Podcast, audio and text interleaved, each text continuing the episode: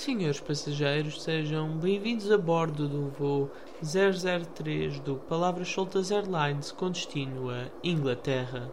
Por favor, mantenha os vossos telemóveis ligados, de preferência com o som no máximo. A viagem terá a duração de 2 horas e 30 minutos. Para que tudo corra com uma maior tranquilidade, deixo-vos então aqui ao som de uma grande canção de Caetano Veloso.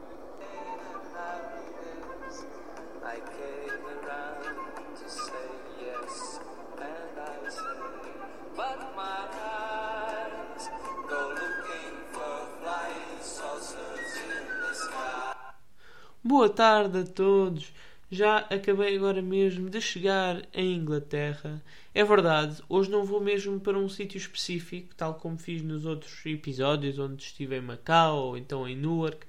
Hoje vou falar de Inglaterra assim de uma forma geral, até porque a minha convidada de hoje, que é imigrante, hum, já passou por várias zonas e, portanto, eu quero um pouco falar mais de uma forma geral, uh, dar-vos algumas curiosidades e já agora vou começar também por vos dizer uh, qual é o jet lag, não é? Porque uh, eu vou-vos ser sinceros, porque esta, esta rubrica chama-se jet lag, mas quando eu vos começo a falar de um, de um determinado sítio, eu fico tão entusiasmado que depois esqueço-me de vos dizer qual é que é o jet lag. Mas pronto, neste caso é tudo muito fácil porque o fuso horário em Portugal continental e na Madeira é exatamente igual ao, ao fuso horário de Inglaterra.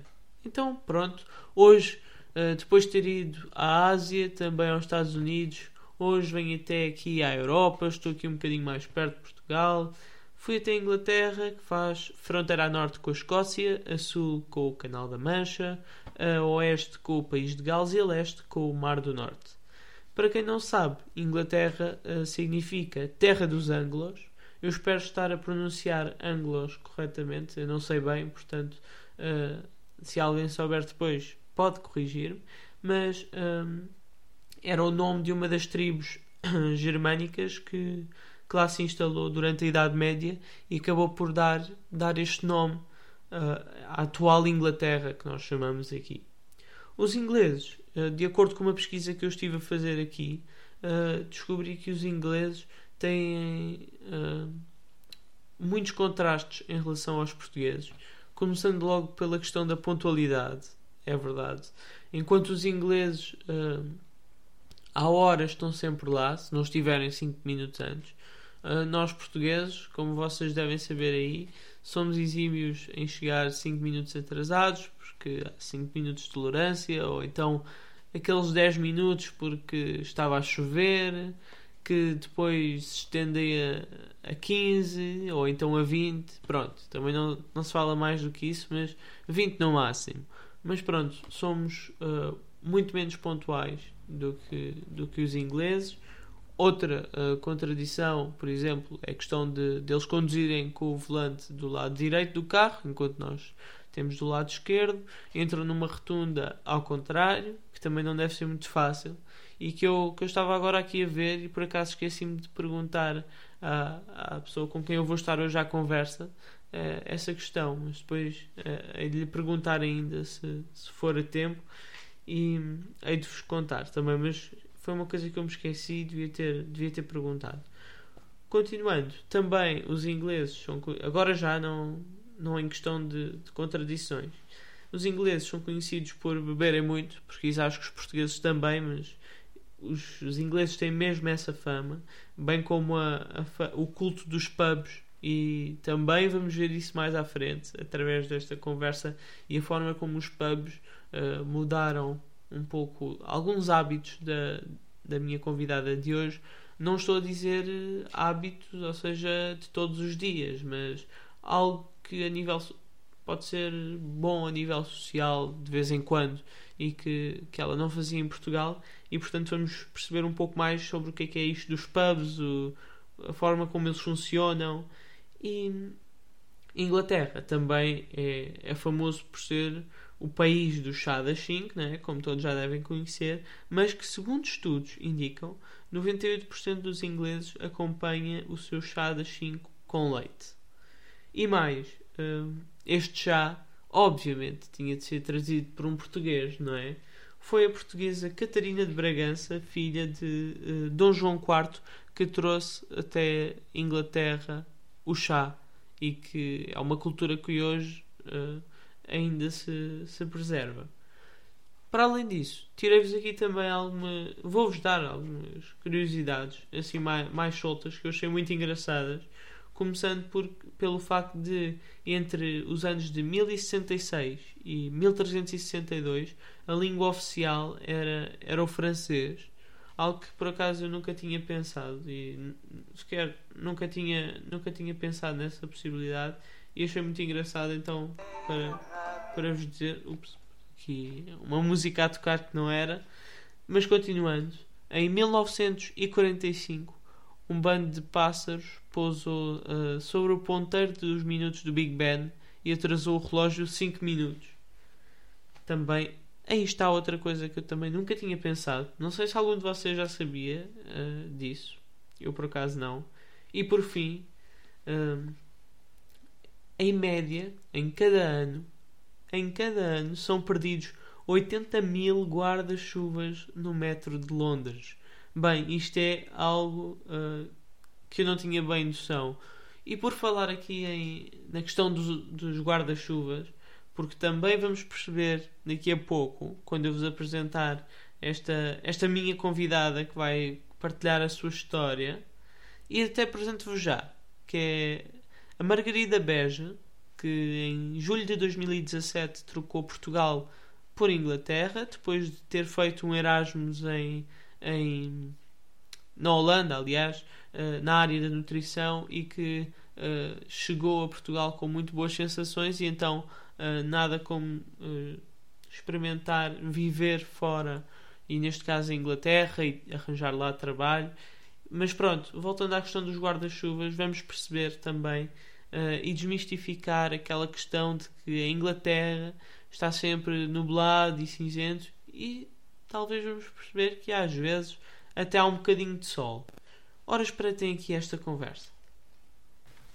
Antes de mais, muito obrigado por teres aceito aqui este, este meu convite para partilhar um pouco da tua história, uh, neste caso em Inglaterra. E foi em, em, julho de 2017 que decidiste trocar Portugal uh, por Inglaterra, um ano depois de teres feito Erasmus na Holanda. O que é que esteve na origem desta decisão?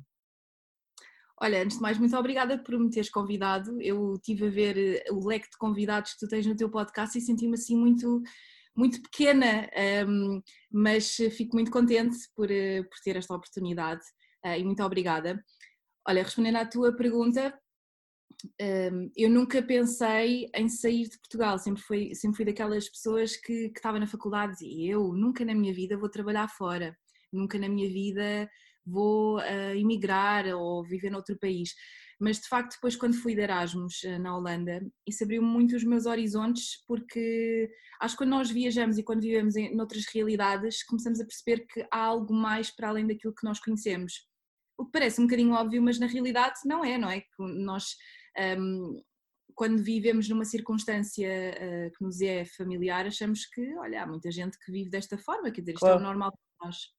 Um, e foi um bocadinho por aí, depois juntei, vim de Erasmus da Holanda e, e, o mercado de trabalho na minha área não era uh, maravilhoso, eu queria fazer, queria muito trabalhar num hospital como nutricionista e não, não tive essa oportunidade, não que não tivesse procurado essa oportunidade, mas, mas não surgiu. Um, depois na altura também uh, estava muito com aquela sede de ter a minha independência eh, monetária e a minha independência também ter o meu espaço, aquelas coisas que acho que são normais a partir de determinada altura. E com, esse, e com o facto de não ter, eh, portanto, uma situação de trabalho maravilhosa, juntando depois também outras questões, um, decidi arriscar e vim para a Inglaterra. Mas esta, esta tua experiência no Erasmus da Holanda pode, de certa forma, ter dado um pouco mais de conforto quando decidiste mudar-te eh, depois para Inglaterra? sem dúvida alguma. Eu costumo dizer que se eu não tivesse ido Erasmus, eu nunca na minha vida tinha vindo para aqui. Eu acho que tinha receio.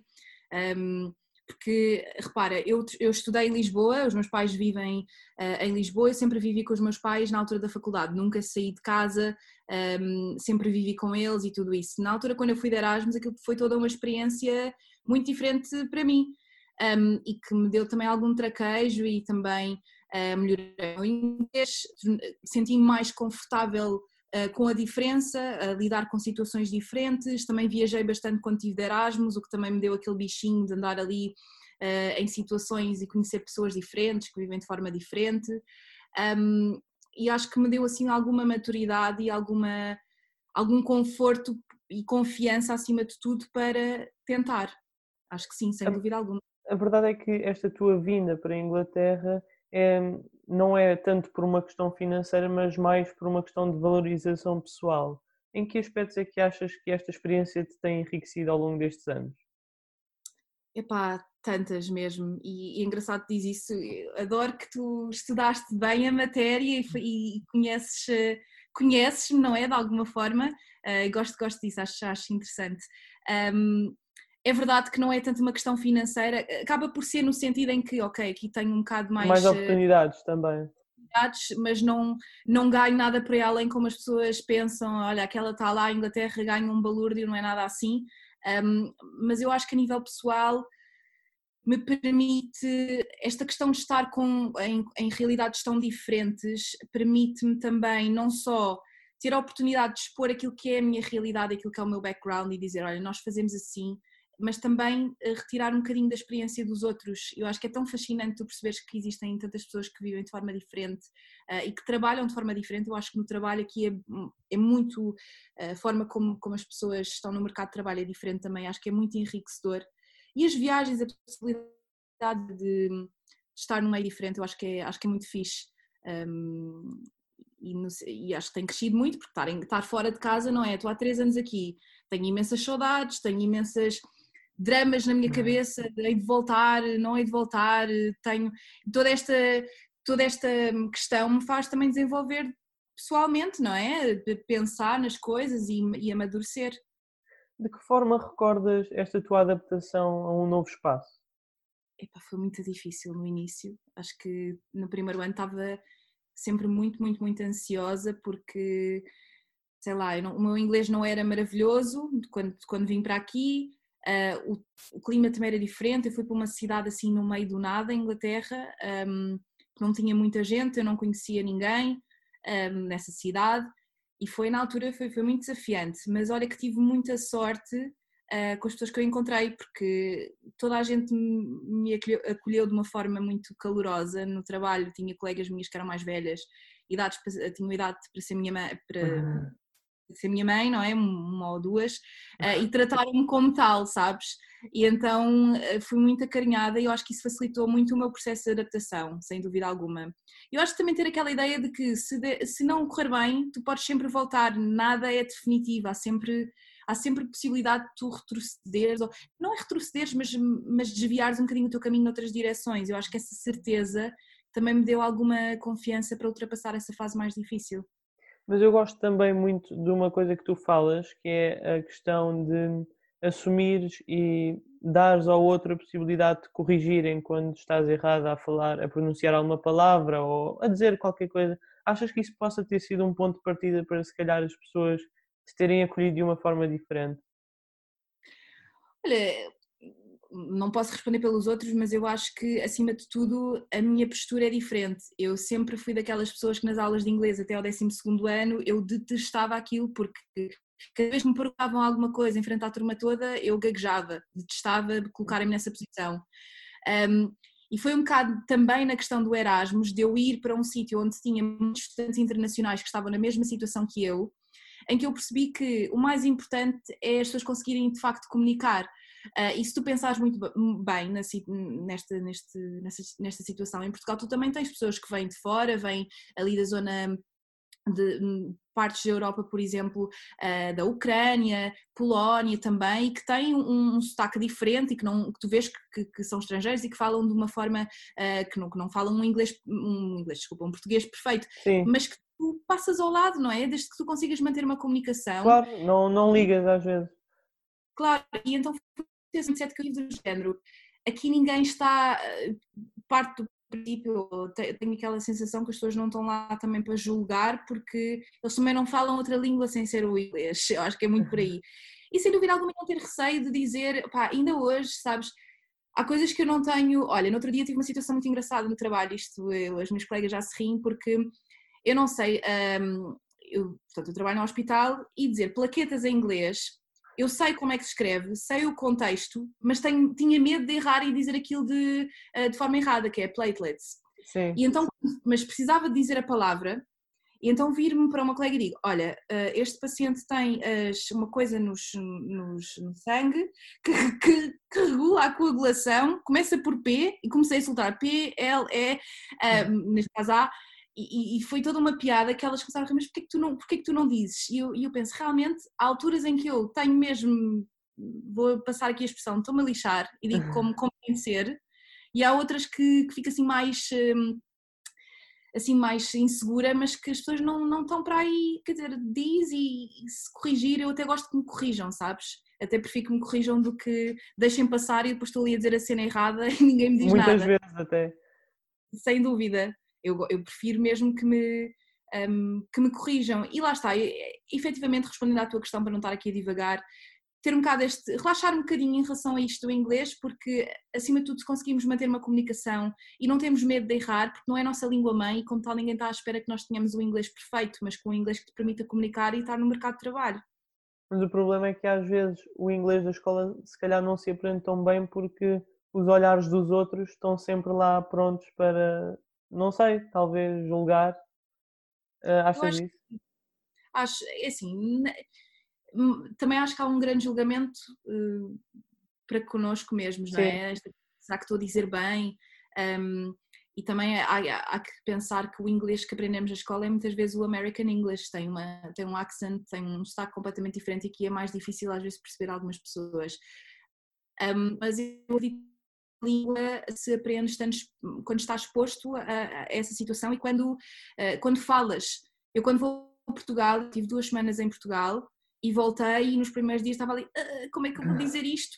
Esqueces-te ou, ou, perdes a prática muito facilmente. Uh, eu acho que estás exposto e por isso é que é tão importante viajar.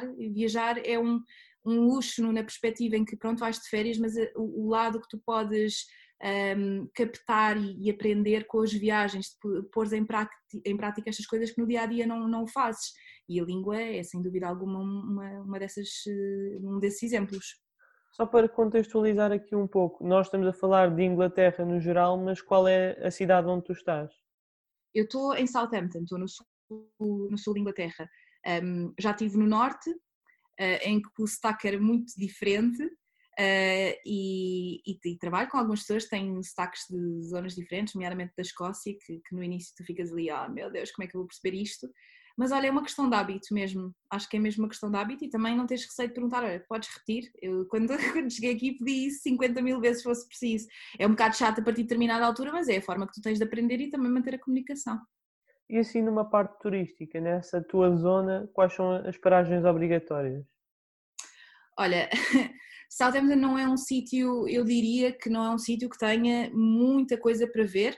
Um, Southampton era uma cidade muito diferente há uns anos atrás, mas depois, um, depois de uma, de uma bomba uh, na, numa das, das grandes guerras, acabou por ficar destruída e foi reconstruída, ainda tem alguns vestígios, tem portanto uma muralha, foi daqui que partiu o Titanic também, portanto tem, tem um museu em que as pessoas, eu fui, um, pessoalmente não, não achei nada, se calhar ia com expectativas muito, muito elevadas, mas não, não achei assim nada de especial, vou ser sincera, mas acho que convido sempre as pessoas a irem e tirarem as suas próprias conclusões.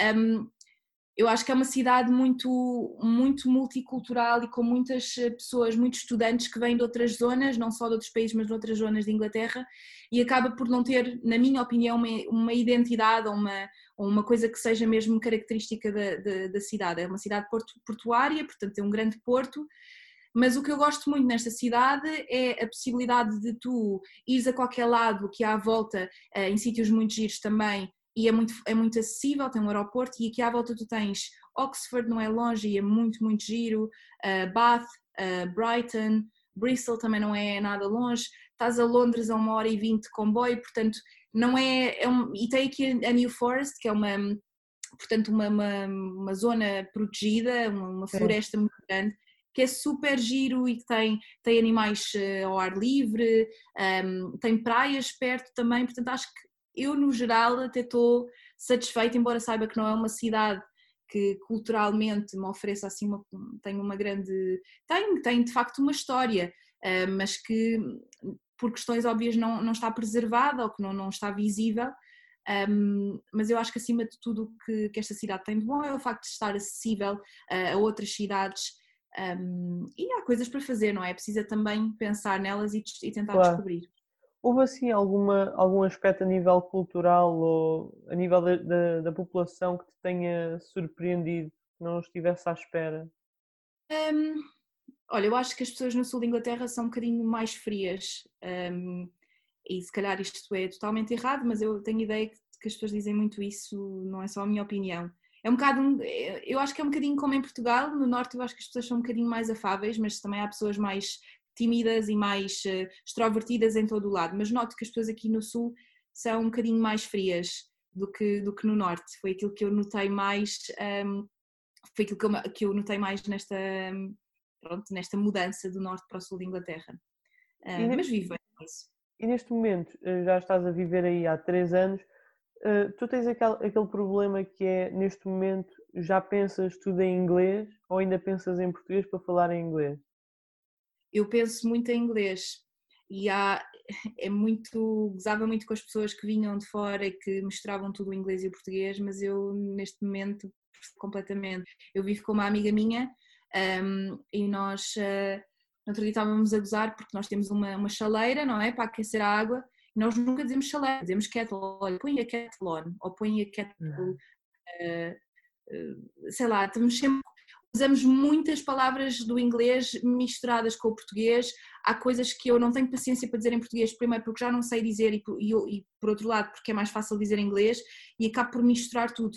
E o curioso é que eu trabalho num hospital onde trabalham muitos, muitos portugueses uh, e às vezes tenho turnos em que a a maioria dos, dos enfermeiros são portugueses e que às vezes para falarmos dos doentes, obviamente se não tiver ninguém à volta, falamos... Temos de ter cuidado com isto, não é? Porque não vamos estar ali a falar português em alto Claro. e bom som.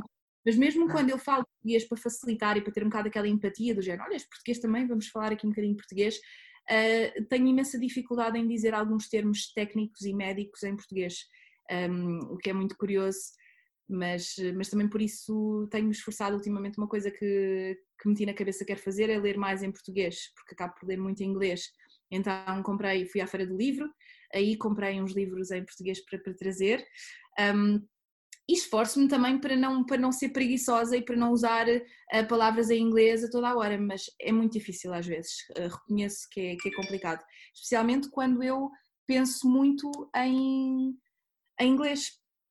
E sem quando dúvida. em Portugal há esse problema outra vez, porque quando vais passar férias.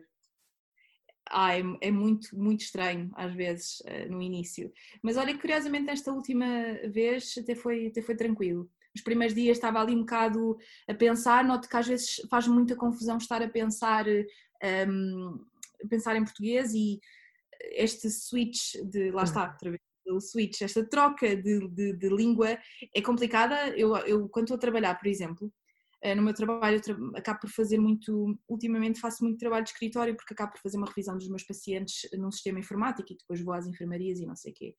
Mas enquanto estou a recolher dados eu gosto de ouvir um podcast ou gosto de ouvir um, música e tenho sempre imensa dificuldade, isto é muito estranho e não consigo dar-te esta explicação, mas isto é um, uma exceção àquilo que eu, que eu tenho estado a dizer, que é, eu estou a trabalhar em inglês mas gosto de estar a ouvir alguma coisa em português, porque se ouvir em inglês distrai-me, uh, porque interfere ali com. Parece-me parece uma, sei lá, um, um, uma coisa que. um antagonismo, quer dizer, uma coisa que não, não faz sentido, que, que se contradiz um pouco, mas, mas, é, mas é verdade, acaba por. Parece que tenho dois, dois lados do cérebro, um em português e um em inglês. E que, que vou fazendo a troca e que já, já não faz muita confusão. Repara, se eu estiver no café com amigas minhas em inglês, sei falar inglês e não sei o quê, se me ligarem em português, eu respondo, estou então.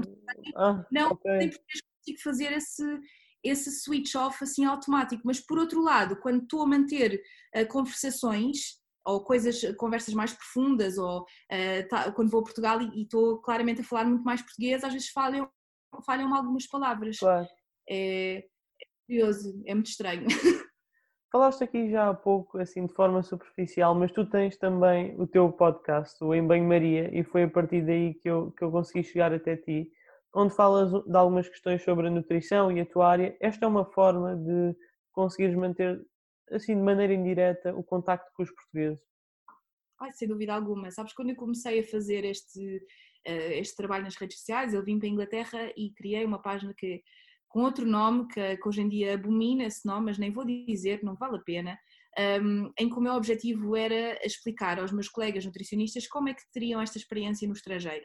Uh, ou como é que poderiam fazer, porque eu tive algumas dificuldades, conheci pessoas que me ajudaram imenso e que, colegas minhas nutricionistas portuguesas, mas na altura foi, foi um bocado com, por isso e uh, depois partilhava receitas, mas depois pensei assim, epá, isto já há muita coisa que partilha receitas, há muitas páginas que já partilham receitas, Sim. este tipo de eu quero fazer algo um bocadinho diferente. inicialmente pensei, vou fazer isto em inglês, mas isso não fazia sentido nenhum para mim porque eu queria chegar aos portugueses, eu queria manter esta, esta hum, ligação. Um, além de que o meu trabalho é muito técnico, sabes? Eu, eu, trabalho muito, é uma coisa muito matemática, muito clínica. Eu gosto deste lado de saúde pública, de explicar, de educar e também me obriga a, a, a, falar português e também manter esta conexão, porque muito, de forma muito realista, e o, os meus planos estão constantemente a mudar e eu acho que não vou para Portugal tão cedo, mas um dia eu gostaria de voltar e gostaria de ter esta, um, ter uma, uma boa comunidade, que acho que, acho que é importante. Bem, o podcast um, foi uma coisa que, que, surgiu há quase dois anos, é que eu pensei, vou fazer eh, e quero fazer em português também, porque não há quase nenhum podcast. Na altura, quando eu criei, juro-te, não havia. Havia poucos. Muito poucos podca podcasts em, em, português. Aliás, agora há imensos, ainda bem, uh, mas na altura não, não havia. E eu pensei, não, eu quero introduzir este, também esta, esta, este lado diferente, esta forma de comunicar de, diferente. E, e, mas agora, eh, curiosamente, as minhas colegas e as minhas amigas aqui dizem: ah, tens de gravar alguma coisa em inglês, nós queremos perceber aquilo que estás a dizer. E então, no próximo mês, vou uh, lançar um, um, episódio em inglês com portanto, um speaker estrangeiro. Um, e espero que, assim, pontualmente consiga fazer um ou outro episódio uh, com, com pessoas de fora, porque acho que também uh, vai muito. É. Da minha perspectiva, ter este lado diferente e mais internacional da coisa. Neste teu podcast tens também um episódio em que falas um pouco desta experiência que estás aqui a partilhar em Inglaterra e eu achei muito engraçado que falaste da dificuldade uh, que por vezes tinhas em expressar. Como assim a dificuldade em expressar? Um, olha, eu acho que à medida que o tempo passa vou tendo cada vez menos essa dificuldade, mas eh, nós todos nos expressamos de forma muito diferente. Aliás, nós portugueses falamos muito com as mãos, somos muito touchy, estás a ver? Hum. Somos muito dolorosos uh, e eu tenho muito essa forma de comunicar, eu sou uma pessoa muito expressiva. Por outro lado, há certas coisas que se tu traduzis à letra não fazem grande sentido. Um exemplo muito clássico que eu penso que dei nesse episódio foi quando eu comecei a falar ao telefone uh, com pacientes e não percebia o que é que as pessoas diziam. Em vez de dizer eh, pardon ou can you repeat, dizia what, do género o quê? Sim, é aquilo que tu claro. dizes. E que mas que dito noutra língua e, e naquele contexto. É mal interpretado. É mal interpretado do género, está assim um bocado mal educada, calma lá. E eu acho que é muito nesse sentido. Por outro lado, quando são coisas mais profundas, eh, nas relações, e não digo só relações amorosas, relações com amigos, a forma como expressa às vezes e quando digo que gosto da outra pessoa, ou que não gosto, ou que não sei o quê, acaba por ser, não é a mesma coisa, eu acho que há coisas que uh, só ditas na nossa própria língua, que é a forma como nós sentimos um, de outra forma, é aquilo que nos está nas, nas entranhas, sabes? É uma coisa mesmo muito nossa. Uh, mas à medida que o tempo vai passando, vou, vou também um, aprendendo a expressar-me, a adaptar-me eh, não deixando de ser eu própria, obviamente, claro. mas eh, tendo menos dificuldade em expressar-me. Eh, acho que é muito por aí. Que hábitos e rotinas é que achas que mudaste desde que saíste de Portugal? Olha, estou a beber um café numa, numa, numa, numa caneca gigantesca. Portanto, habituei-me a beber cafés assim em, em, em modo XL, em vez de beber um expresso. Uh, mas sei lá, acho que, por exemplo, as horas, as horas das refeições no inverno janto muito mais cedo, nunca, nunca pensei jantar às 5 ou às 6, mas anoitece cedo e acabo por, por comer mais cedo. Uh, gosto de ir ao pub, sabes? Uh, aqui não há tanto aquela coisa de ir ao café. Então é muito uma cultura, o pub. Aí é, é, é, é, mesmo. Enquanto que em Portugal tu vais ao café e imagina, Um, não sei se tu já fazes isso, tu tens 18 anos, não é? Sim. Pronto, eu desde assim, pai, nos meus 18 anos, já, já ia ao café à noite, às vezes beber um cafezinho com amigos e tal, não sei o que na esplanada, agora com, com a questão da, do Covid é mais complicado, mas, mas sei lá, depois de jantar ia beber um café, uh, e, sei lá, uma coisa, ou, ou, à tarde, olha, vamos beber um café. Aqui é muito, as pessoas socializam mais no pub e eu gosto dessa cena, não estar ali constantemente a beber, não é? Porque uhum. Também não sou animal de atenção, uhum. mas gosto de ir e bebo uma pint ou bebo uma, um, sei lá, gosto desse, dessa cultura do pub e aqueles pubs mais antigos que têm assim toda uma, uh, uma um, um ambiente diferente, eu acho piada. Um, sei lá, olha, meteorologia já não me chateia tanto, já, já, já passo mais à frente e cada vez que vejo um raio de sol ponho-me ao sol, do género, isto não vejo muitas vezes. É aproveitar. Seja, embora não seja bem assim, porque até faz sol, acho que, acho que isso também é um mito que Inglaterra só chove, só chove e não é tanto assim. Um, eu acho que é muito por aí, eu não sei, provavelmente estou-me a esquecer de imensas coisas que eu mudei, mas que já estão tão uh, enraizadas. Minha, enraizadas que eu, que eu já, já não tenho assim tanta. Hum, olha, uma coisa muito interessante é compras online. Em Portugal já se faz, mas aqui há muita facilidade em comprar coisas online. Uh, e eu vou muito menos às lojas. Uh, isto também é uma coisa um bocado má, porque acabo por ser um bocadinho mais consumista e estou a tentar um, uhum. controlar-me, mas há uma, há uma maior facilidade de serviços. Uh, a questão aqui de eu cada vez que penso em ir à loja de cidadão em Portugal tenho náuseas, porque acho que sei lá que vou lá estar o dia inteiro. Uh, e aqui eu acho que os serviços funcionam muito melhor. Tens um problema, resolves o problema, não tens de resolver o problema no mês a seguir. É, é uma coisa muito mais facilitada. E isso tem um impacto na qualidade de vida, tem um impacto na forma como tu estás. Um, Olha, não estou a lembrar assim de mais exemplos, eu acho que, acho que é muito por aí uh, que, que, mudei uh, as minhas rotinas, mas tento, tento manter, uh, tento manter-me fiel às coisas portuguesas, cozinho, comida portuguesa, gosto do meu cafezinho, um, sei lá, acho que, é, acho que é muito por aí. Para terminarmos aqui a nossa conversa, hoje e agora neste momento, de que forma olhas para o teu futuro? Ai, olha, eu não sei, Miguel. Estou mesmo.